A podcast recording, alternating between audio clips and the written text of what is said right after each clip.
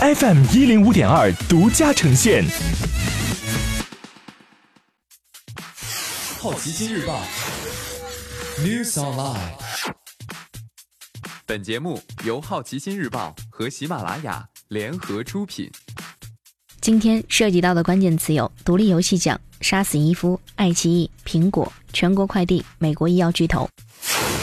首先关注到的是一组文体新闻：第二十一届独立游戏奖 IGF 公布提名，三百多位业界评委从五百多个游戏当中选出了提名名单。奥布拉丁的回归拿下了包括音效、设计、视觉艺术、叙事和最终大奖在内的五个提名。另外，获得多个提名的游戏还包括别喂猴子等。颁奖礼将在三月二十号的游戏开发者大会期间进行。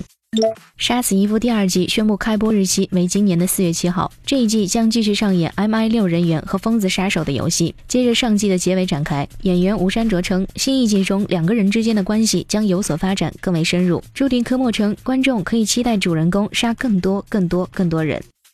因为用户侵权播放《老九门》，今日头条被判赔偿爱奇艺六万元。根据判决书，爱奇艺方面享有电视剧《老九门》的独占性信息网络传播权，而今日头条部分头条号上传了该剧的部分剧集内容，并以“抢先看”等标题吸引流量，因而爱奇艺方面将今日头条运营方字节跳动告上了法庭。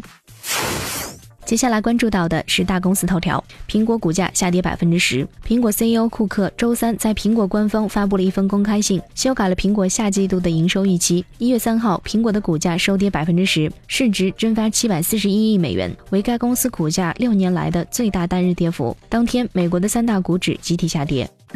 二零一八全年全国快递业务总量达五百零五亿件。二零一九年全国邮政管理工作会议上，国家邮政局宣布，中国邮政业全年预计完成邮政业业务总量一万两千三百亿件，同比增加了百分之二十六。其中，快递业务量完成五百零五亿件，增加了百分之二十五点八，支撑网上零售额六点九万亿元，支撑跨境电子商务贸易超过三千五百亿元。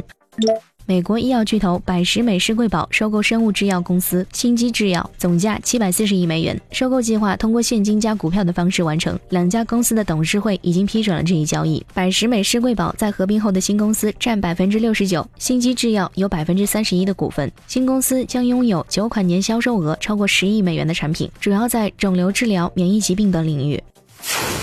今天你不能错过的其他新闻有。伊万·麦克格雷格将主演限定剧《简说后斯顿》，蝙蝠女侠独立剧集正式获 CW 预定首集，《惩罚者》第二季发布预告将在一月十八号上线。瑞幸咖啡称今年要再开两千五百家店，准备长期亏损。全国铁路将实行新的列车运行图。红米成为独立品牌。以上就是今天好奇心日报 New Sunlight 的全部内容，也欢迎你把刚才的收获告诉周围的朋友。好奇心日报 App，高颜值新闻媒体。让好奇驱动你的世界，我是施展，下次见。